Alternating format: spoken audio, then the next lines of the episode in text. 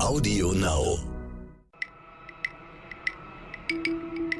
Da sind wir bei Technologien, die es halt ermöglichen, ähm, zum Beispiel nur das Unkraut zu spritzen und nicht mehr den gesamten Bestand. Und neue Technologien ermöglichen das, weil eben Kamerasysteme äh, detektieren, ob es sich um ein Unkraut handelt oder um eine gesunde Pflanze. Ziehe ich immer den Hut vor den Landwirten, was die eigentlich an Bandbreite, an Wissen mitbringen müssen und wie sie sich über die Zeit verändern müssen. Das ist, das ist uns oft gar nicht bewusst, was, was, was, diese, was diese Berufsgruppe leistet.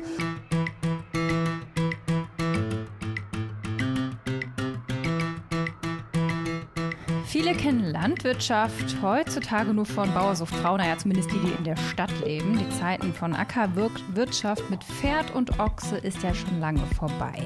Ja, Traktoren fahren auch heute schon autonom über die Felder, gesteuert über Satellit oder eben halt programmiert. Genau, beim Thema Digitalisierung denken die meisten da sicherlich an Behörden. Wann endlich muss ich nicht mehr aufs Bürgeramt, sondern kann die Anträge online machen? Oder in der Industrie Aufzüge, die selbst merken, wenn sie kaputt sind. Oder smarte Fernseher, smarte Wohnung, alles ist irgendwie smart. Aber einen Bereich haben nicht so viele auf dem Schirm, die Landwirtschaft. Ich würde mal behaupten, es gibt kaum einen, wo man mehr Positives durch Digitalisierung erreichen kann. Ja, smarte Landmaschinen, Drohnen, Einsatz, KI und so weiter. Die Liste ist sehr lang. Doch wie steht es eigentlich mit der Infrastruktur? 5G soll ja hier den Durchbruch bringen. Darüber sprechen wir heute bei Sotec Deutschland. Ich bin Frauke Holzmeier. Ja, und ich bin Andreas Laukert und wir haben heute zu Gast Peter Koch, Manager und zuständig auch fürs Precision Farming bei John Deere. Hallo Peter. Hallo Peter. Hallo Andreas, hallo Frauke, hallo zusammen. Schön, dass du da bist. Ich stelle dich mal in aller Kürze vor. Du hast überraschenderweise studiert. Du bist Diplom-Agraringenieur und hast dann äh, keine großen Umwege gemacht, bist sofort zu John Deere gegangen, bist dort seit 2007 und jetzt eben Manager Product Marketing im Bereich Precision Pre schwieriges Wort, Precision Farming. Du bist eben Experte für Datenmanagement und beschäftigst dich mit der Übersetzung von Kundenanforderungen in digitale Lösungen. Klingt sehr abstrakt. Fangen wir doch erstmal mit dem Einfachen an. Fährst du selber Traktor? Nicht mehr so oft wie früher. Na, das, das ist ganz klar. Ähm, aber es ist natürlich schon wichtig, dass man von Zeit zu Zeit immer wieder mal äh, dann die Möglichkeit hat, das, was äh, entwickelt wird, dann auch selber in den Händen zu halten, in den ähm, im eigenen Einsatz dann auch äh, zu haben. Ich meine, wir sind viel unterwegs mit Landwirten und Lohnunternehmern in der Produktentwicklung, haben da einen engen Kontakt. Aber nichtsdestotrotz ist das immer noch so ein äh, äh schon eine wichtige Sache, wenn man die Dinge selber dann auch nochmal in der Hand hält. Ja, Absolut. Ja, kommst du aus dem Bereich irgendwie oder familiär irgendwas mit Landwirtschaft zu tun? Ähm, Jein. Ich bin in einem äh, Haushalt aufgewachsen, der mit Landwirtschaft nichts zu tun hatte, aber unser Nachbar, mein bester Spätzle, auch heute noch, ähm, nach all der Zeit äh, bin ich eigentlich dort mit groß geworden und dann hat es mich schon immer gepackt. Damals war Einheiraten keine Option, deswegen bin ich dann äh, rüber gewechselt in das Studium. Es hat mich einfach wahnsinnig interessiert, das Thema äh, äh Landwirtschaft und ja, irgendwann kam dann die Situation auf ähm, äh, in dem Studium, wie spezialisierst du dich, in welchem Bereich möchtest du gehen? Und gerade der Bereich Landtechnik, Precision Farming, also Präzisionslandwirtschaft ist super spannend gewesen. Das äh, ist jetzt, ich sag mal, so äh, kurz nach der 2000er-Wende, also 2002, 2003, da war man noch nicht so weit, wie man heute ist im Precision Farming. Aber es hat mich damals unglaublich gereizt und dann zu sehen, äh, jetzt arbeite ich bei dem äh, Hersteller John Deere, zu sehen, was damals schon möglich war, äh, hat mich einfach äh, super fasziniert und nicht mehr losgelassen bis heute. Mhm. Ich habe ein neues Wort gelernt, Spätzle. Das kannte ich noch nicht. Wo kommt das her? Spätzle. Nee, Spätzle heißt wahrscheinlich Kumpel oder Freund. Aber ja, Kumpel, Freund, genau. habe ich mir schon erschlossen. Äh, ich, ich, war neulich selbst mal auf so einem Bauernhof für, für einen Beitrag fürs Fernsehen, den ich gemacht habe. Ähm, und in dem Zusammenhang habe ich gelesen, dass über 80 Prozent der Landwirte in Deutschland schon irgendwas mit Digitalisierung machen. Ne? Ich meine, das fängt ja klein an. Ist das so eine Erfahrung, die sich Also würdest du das bestätigen oder hast du den Eindruck, 80 Prozent ist schon aber dann äh, sehr basic, die haben dann den Computer und mehr auch nicht? Also erstmal, Digitalisierung ist ja ein unglaublich großes Wort. ja. ne? und, und wie steckt man da den Rahmen? Wenn man jetzt davon ausgeht, dass nahezu jeder Landwirt, Lohnunternehmer heute ein Smartphone besitzt, dann ist das Thema Digitalisierung auch nicht fremd. Ich meine, was ist essentiell in der Landwirtschaft? Wetter zum Beispiel. Ne, viele, viele Entscheidungen hängen ja davon ab, wie ist die Wetteraussicht für den Tag oder für die kommende Woche. Das heißt also, Wetter-Apps werden sicherlich äh, sehr häufig zu finden sein, ja, die auch im, im Einsatz sind. Es gibt spezialisierte Agrarwetter-Apps, ja, wo man dann auch ein bisschen mehr sehen kann als nur äh, ob Sonne äh, ist oder wie die Temperatur wird. Äh, aber es geht natürlich auch weiter. Also es gibt Anwendungen für Smartphone, die gehen dann in den Bereich wirklich Betriebsmanagement, einfach gucken, wo ist die Maschinenflotte unterwegs, wie viel Sprit, äh, wie viel Diesel ja, ist noch in den einzelnen Tanks der Flotte drin, wie viel Arbeit wurde schon geschafft, wie viel Arbeit ist noch zu machen. Dann aber auch wirklich, äh, ich sage mal, in den Bereich einsteigend. Ähm, welche Arbeit wurde erledigt im Hinblick auf die Dokumentation? Das ist also ein Thema. Das heißt, was wurde wann, wo, wie ausgebracht? Ähm, also es geht schon von bis. Und wenn es heißt, 80 Prozent nutzen digitale Lösungen heute, dann würde ich, würde ich schon sagen, dass das in etwa zutrifft, wobei wirklich der Grad sehr stark differenziert. Also diejenigen, die da sicherlich erst am Anfang stehen, und diejenigen, die da schon sehr, sehr weit sind. Mhm. Aber alle folgen das gleiche Ziel und das, das Ziel ist nun mal, ähm, zu, weiterhin erfolgreich zu wirtschaften, aber auch äh, im Kreislauf gedacht, eben nachhaltig zu wirtschaften. Also Digitalisierung trägt hier auch einen großen, großen äh, Beitrag, ähm, gerade was Nachhaltigkeit anbelangt. Und mhm. von dem her ist das sicherlich auf dem Vormarsch und heute auch nicht mehr wegzudenken. Mhm. Wichtig ist ja immer die Infrastruktur. Ähm, und da zählt natürlich das Internet. Und ganz frisch auf dem Markt ist eine Studie, 46 Prozent der Landwirte sind unzufrieden mit der Internetversorgung auf dem Land. 70 Prozent jedoch äh, sehen natürlich eine Chance in der Digitalisierung, aber ohne Internet ist das ja alles ein bisschen Murks. Also liegt es jetzt einfach an der schnellen Versorgung mit 5G, damit das dann auch wirklich genutzt werden kann? Äh, auch hier wieder ein Jein, weil 5G eröffnet neue Möglichkeiten in der Digitalisierung, eröffnet neue Möglichkeiten im Rahmen der Einbindung von KI, künstlicher Intelligenz. Aber fangen wir erstmal vorne an. Also heute sind sehr, sehr viele Möglichkeiten schon da, wenn man auch rein mit dem sonstigen, zum Beispiel 4G-Netz arbeiten würde. Und ähm, die Abdeckung, ja, die mag in vielen Bereichen nicht zufriedenstellend sein. Grundsätzlich sind aber Technologien heute schon in der Lage, damit auch umzugehen. Ich will mal nur ein Beispiel nennen. Wenn man also ähm, mit Traktoren im Einsatz ist, dann gibt es, gibt es eine Technologie, die ist schon seit 20 Jahren auf dem Markt. Das sind die automatischen Lenksysteme. Das bedeutet also, der Traktor fährt im Feld, der Landwirt äh, fährt rein, drückt auf dem Display, auf dem Bedienmonitor irgendwo Punkt A, fährt ein paar Meter, drückt Punkt B, dann wird dadurch eine Linie gezogen, ja, dann hat man eine gerade Fahrspur und der folgt der Traktor dann. So, und diese Technik ähm, basiert auf GPS und zusätzlich zu dem GPS, damit wir so genau fahren können im Zentimeterbereich, braucht er noch ein Korrektursignal. Und dieses Korrektursignal kommt auf verschiedenen Wegen zum Fahrzeug. Am genauesten ist das Korrektursignal über Referenzstationen. Ich will nicht zu sehr ins Detail gehen, aber das Korrektursignal wird zunehmend auch übers Mobilfunknetz übertragen. Und da kommt jetzt genau das ins Spiel. Was, wenn denn kein Mobilfunkempfang ist?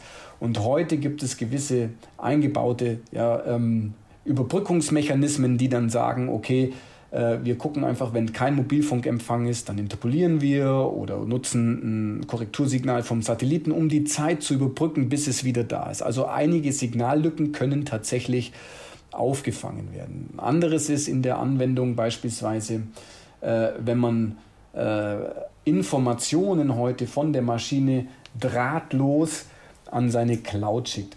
Ähm, das heißt, Landwirte haben heutzutage auch Maschinen im Einsatz, die mit dem Internet fortlaufend verbunden sind, also stetig Informationen mit dem Internet austauschen.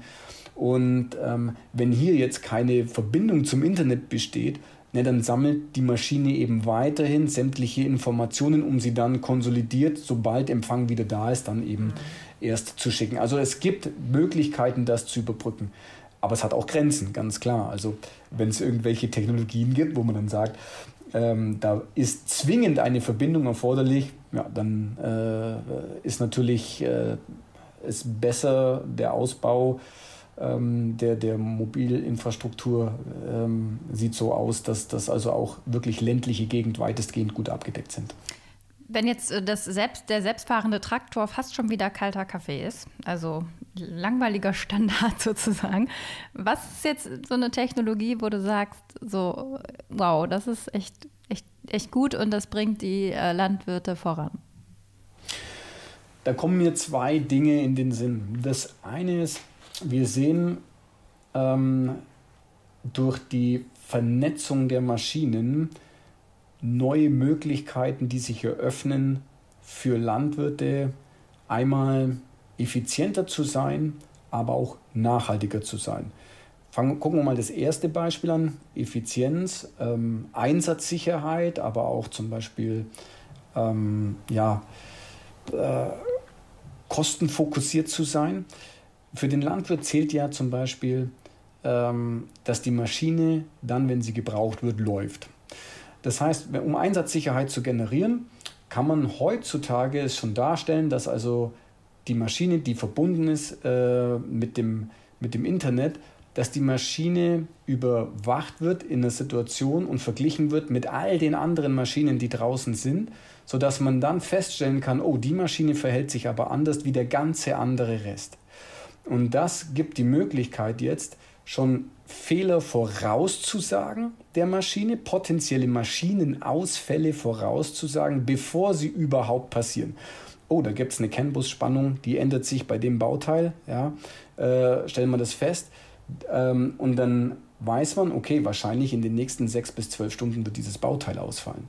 Und kann dann schon vorab dem Vertriebspartner eine Information geben, bitte äh, wende dich an den Kunden, arbeite mit dem Kunden, äh, dass diese Maschine eben nicht ausfällt. Und das ist für den Landwirt essentiell, weil der sagt dann, okay, wenn der Regen nachher kommt, dann kann ich nicht mehr weiter dreschen. Mhm. Ja, dann habe ich ein Problem. Also das wäre ein mhm. Beispiel. Ein anderes Beispiel, wo es um Thema Nachhaltigkeit geht, da sind wir bei Technologien, die es halt ermöglichen, ähm, zum Beispiel nur das Unkraut zu spritzen und nicht mehr den gesamten Bestand.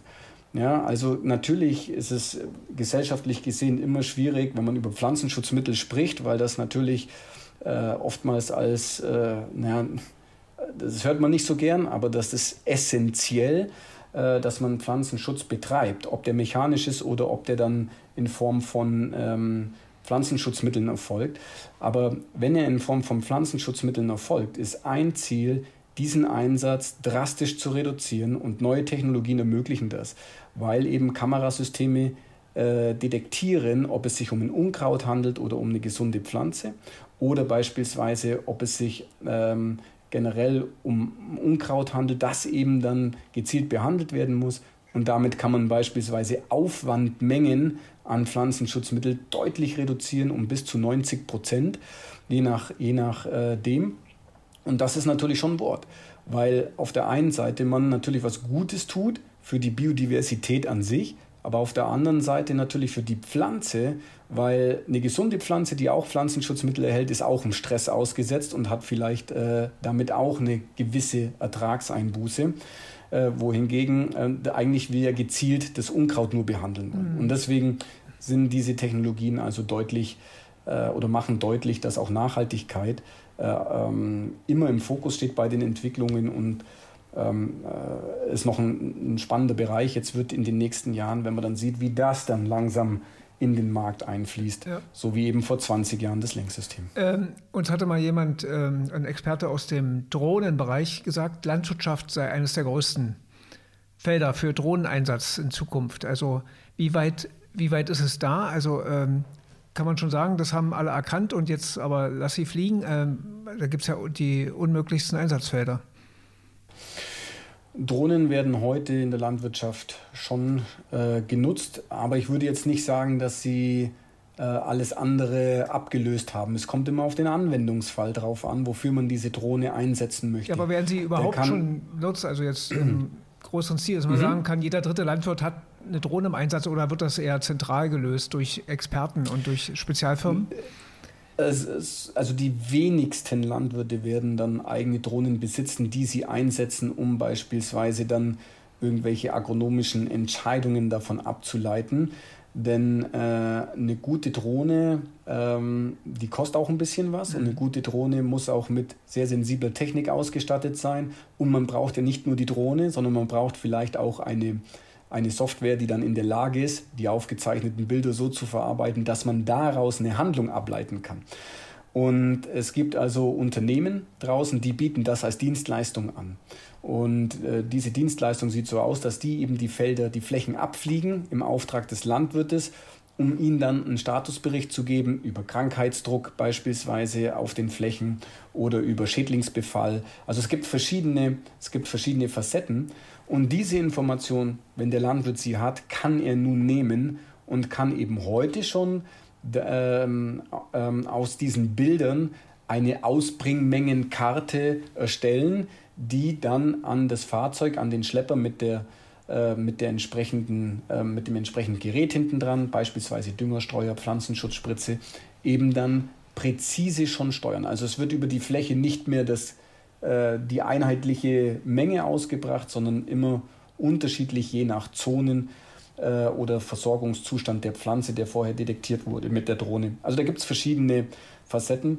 Man darf aber nicht vergessen, dass ein Bereich natürlich auch auf dem Vormarsch ist. Das ist die Einbindung von Satellitenbildern, die heute schon in hoher Auflösung vorliegen, die auch dabei helfen, äh, genau diese Themen zu adressieren, die der Landwirt eben hat. Also wie stelle ich sicher einen bestimmten Ertrag unter gegebenen Situationen ähm, mit dem Ernährungszustand, den die Pflanze momentan hat. Was muss noch gedüngt werden und wo muss eventuell noch äh, Pflanzenschutz betrieben werden. Hm.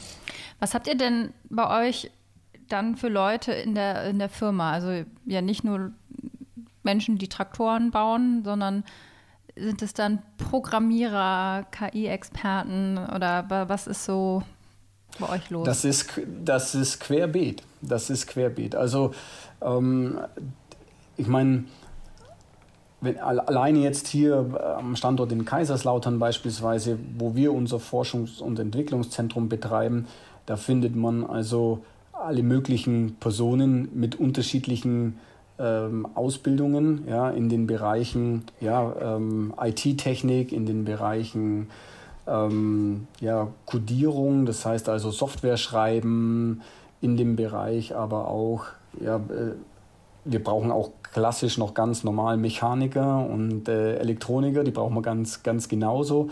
Ähm, aber auch dann eben Agraringenieure und sonstiges. Also das ist wirklich bunt gemischt von bis. Ähm, aber man sieht natürlich schon, dass sich so ein bisschen auch das, das Bild ein bisschen gewandelt hat, eben hin zu mehr Personen, die auch wirklich in der Lage sind, komplexe Software, Algorithmen schreiben zu können und entwickeln zu können. Also das ist nicht, das ist definitiv nicht ohne. Ja, apropos Ausbildung, wenn wir da schon sind gerade dabei, ist das ja wahrscheinlich ein großes Problem. Autohersteller, ja, die können davon ausgehen, dass die Autofahrer Auto fahren können, aber bei euch müssen die Bauern ja jetzt mittlerweile nicht nur Traktor fahren können, sondern die müssen ja das auch bedienen. Ne? Also die einstellen, gucken, was habe ich für einen Acker und welchen Algorithmus muss ich einkaufen oder wie auch immer. Also macht ihr die Weiterbildung und Ausbildung der Bauern oder wird das zentral gelöst in solchen Instituten wie Weinstefan oder ähnlichen Ausbildungsbetrieben? Mhm. Also zunächst mal wirklich ziehe ich immer den Hut vor den Landwirten, was die eigentlich an Bandbreite, an Wissen mitbringen müssen mhm. und wie sie sich über die Zeit verändern müssen. Das ist, das ist uns oft gar nicht bewusst, was, was, was, diese, was diese Berufsgruppe leistet. Ja, bei Bauer sucht Frau kommt ähm, das auch selten vor, ja. Absolut und ähm, naja, okay. Aber was ich dazu sagen möchte, ähm, das geht nicht ohne das geht nicht ohne ähm, einen gemeinschaftlichen Ansatz. Also wenn ein Hersteller wie John Deere äh, digitale Lösungen auf den Markt bringt, dann ist ein zentraler Punkt der Vertriebspartner, der Händler. Ja? Der Vertriebspartner ist derjenige, der den Landwirt vor Ort berät. Er ist derjenige, der die Technik vor Ort in Einsatz bringt und er ist derjenige, der dem Landwirt mit Rat und Tat zur Seite steht, wenn die Dinge eben vielleicht auch mal nicht so funktionieren, wie er sich das vorgestellt hat. Also welche Problemlösungen kann man da eben dann ähm, schnellstmöglich äh, sozusagen an den Tag legen, damit der Landwirt also oder Lohnunternehmer dann seine Arbeit weitermachen kann oder eben die Technik einfach optimal einsetzen kann.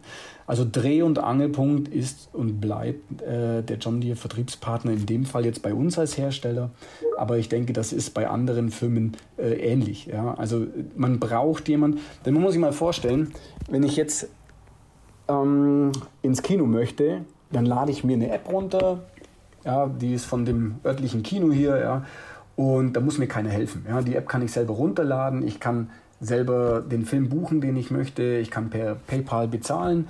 Das ist wie eine Art Consumer-Produkt. Ja, da brauchen Sie keine Hilfe. Aber in dem Moment, wo es darum geht, dass wir Maschinen mit Mitarbeitern, mit Vertriebspartnern, alles zusammen vernetzen in einer digitalen Infrastruktur, und das hört sich jetzt sehr kryptisch an, aber wenn es darum geht, dass viele Beteiligte zusammenarbeiten, dann ist das nicht mehr so trivial, weil sie haben Maschinen unterschiedlicher Hersteller auf dem Feld. Ähm, das heißt also, ähm, jeder Hersteller macht ja auch oft seine, seine eigene Lösung, die muss aber miteinander kompatibel sein. Es wäre jetzt wie wenn, wenn ähm, jemand daheim, der fährt dann äh, BMW und Seat ja, und, und denkt sich, naja, okay, das Fahrzeug äh, hat hier seine eigene äh, seine eigene Menüführung und Struktur. Der Seher hat wieder seine eigene Menüführung und Struktur. Ich kann aber meine Playlists vielleicht nicht tauschen, weil es ist jetzt wieder nicht kompa Also und vor dieser Herausforderung steht der Landwirt jeden Tag. Ja, der hat eine gemischte Maschinenflotte. Es ist nicht nur alles immer grün-gelb draußen.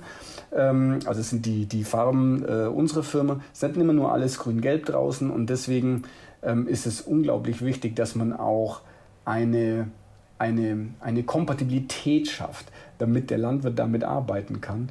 Aber es muss halt jemand da sein, der ihn da auch ranführt, der ihn damit begleitet.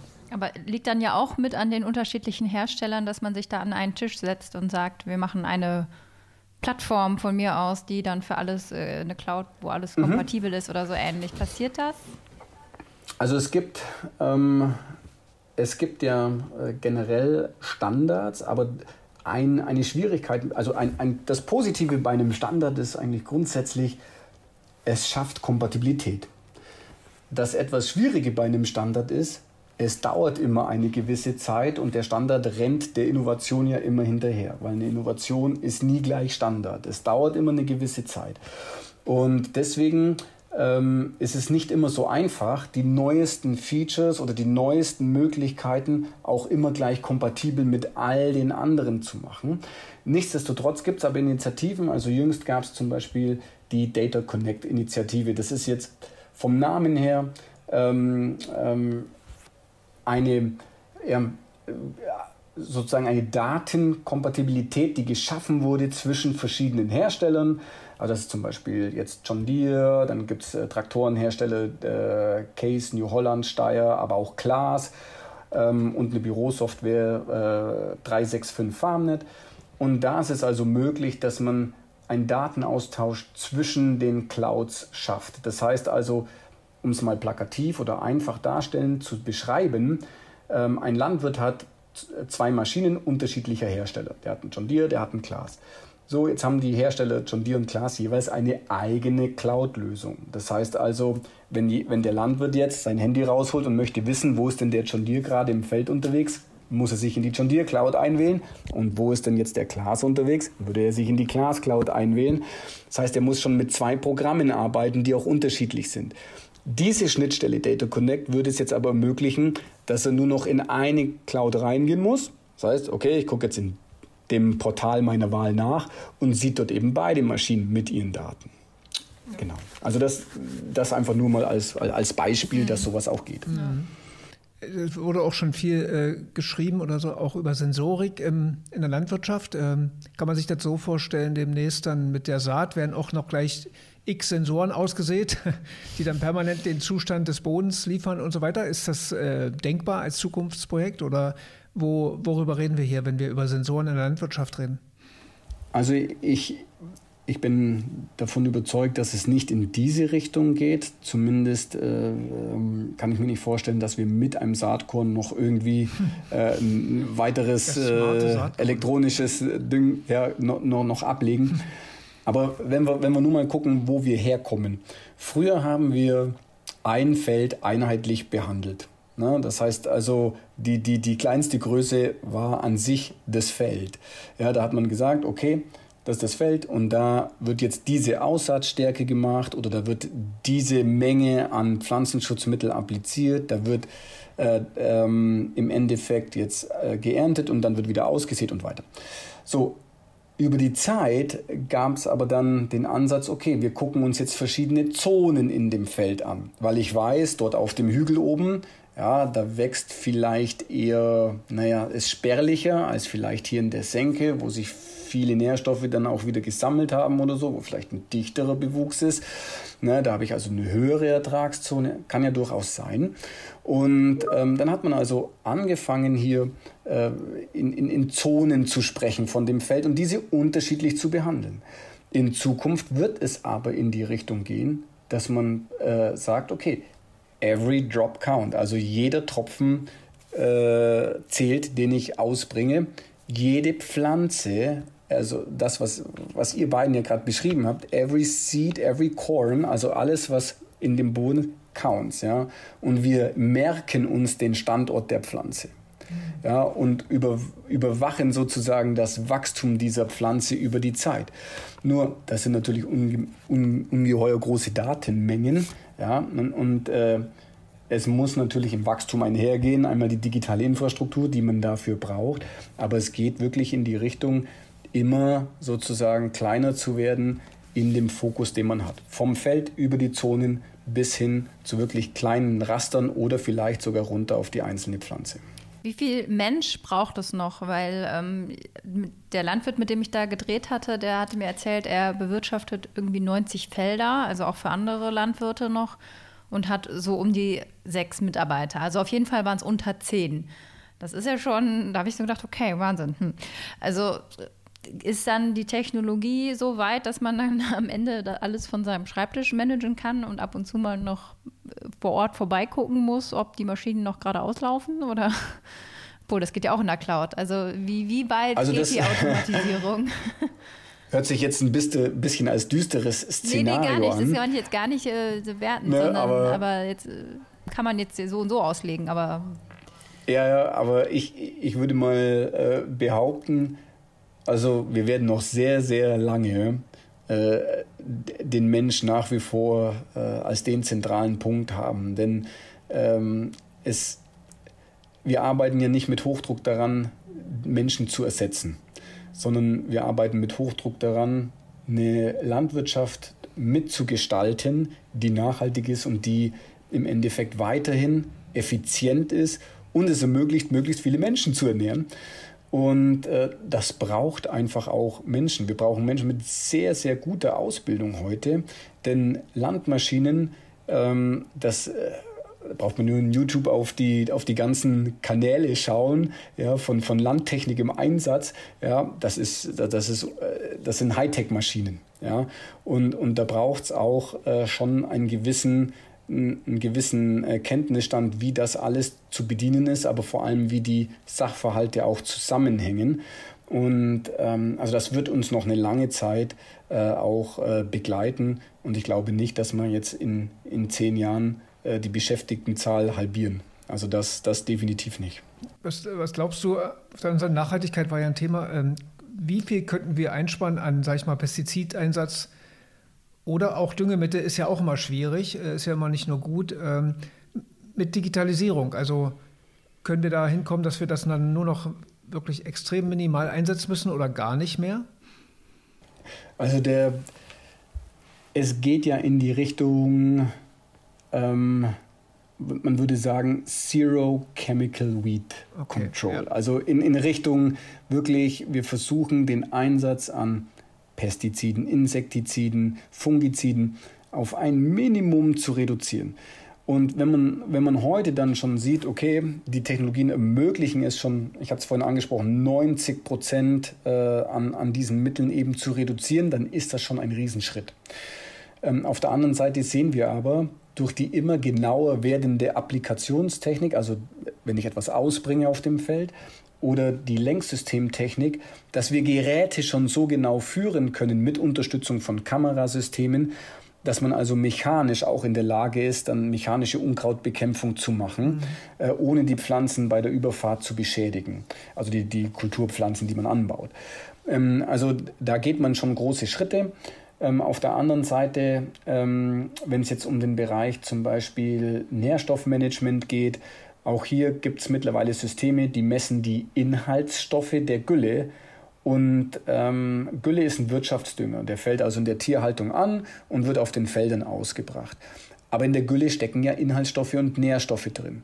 Und in dem Moment, wo ein Sensor mir sagt, wie viele Nährstoffe sind denn da drin, kann ich also den Wirtschaftsdünger so einsetzen, wie wenn ich einen Mineraldünger habe, der also künstlich hergestellt wird und dabei zum Beispiel CO2 verursacht, wenn er künstlich hergestellt wird.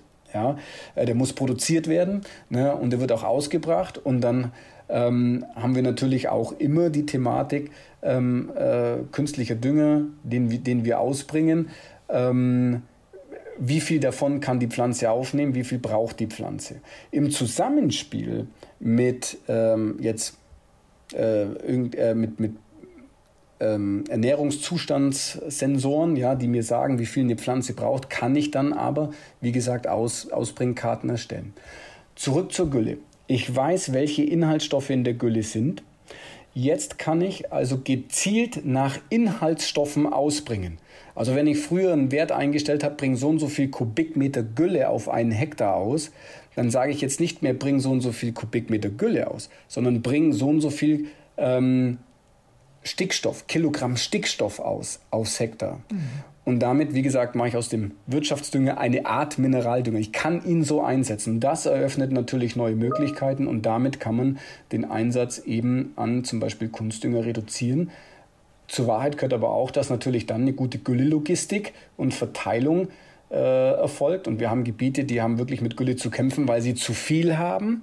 Und wir haben Gebiete, die könnten durchaus Abnehmer sein. Aber das ist auch eine Frage der Logistik. Hm. Wenn wir so langsam ja. den Kreis schließen, äh, wie gut würdest du sagen, ist Deutschland aufgestellt bei der Digitalisierung der Landwirtschaft, so als Schulnote im Vergleich zu anderen Ländern? So sehr gut bis ungenügend? Okay, sehr gut ist die 1. Ja, Dann so ähm, würde ich sagen, wir sind bestimmt ja, eine, eine, eine 2 würde ich uns geben. 2 minus vielleicht, so 2, 2 minus, ja. Was müsste noch mehr passieren? Der Staat noch mehr machen? Ich meine, die CSU macht ja immer den Landwirtschaftsminister. Ich hätte gedacht, Okay, also politisch werde ich jetzt nicht, ne? Äh, das werde ich jetzt äh, tunlichst vermeiden. Aber grundsätzlich, es gibt natürlich ähm, ähm, Dinge, die, die es schon erleichtern würden. Wir haben 16 Bundesländer, 16 Bundesländer haben 16 verschiedene Antragssysteme. Mhm. Ja, das macht es für jeden, für jeden Hersteller sicherlich auch schwierig, dann ähm, digitale Lösungen zu bauen, wo, wo, man immer ständig verschiedene Schnittstellen oder so bräuchte. Also Standardisierung, wir sind wir wieder beim Thema, macht natürlich dann schon Sinn.